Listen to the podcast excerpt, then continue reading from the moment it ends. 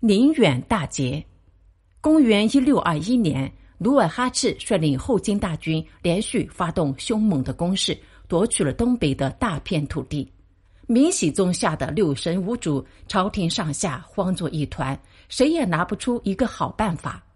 正在这时，一位叫袁崇焕的将领站出来说：“给我军队和钱粮，我可以守住辽东，保卫京师。”明熹宗求之不得，立即破格提拔他为统帅。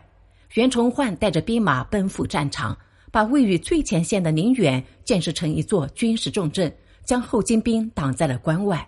可是几年后，由于魏忠贤的阉党集团掌握大权，辽东许多地方的军事防务被撤出，袁崇焕据理力争，最后只保住了宁远一地。努尔哈赤瞅准这个机会，在公元一六二六年率军发起了进攻。他先派人来传话：“我带来三十万大军，宁远是守不住的。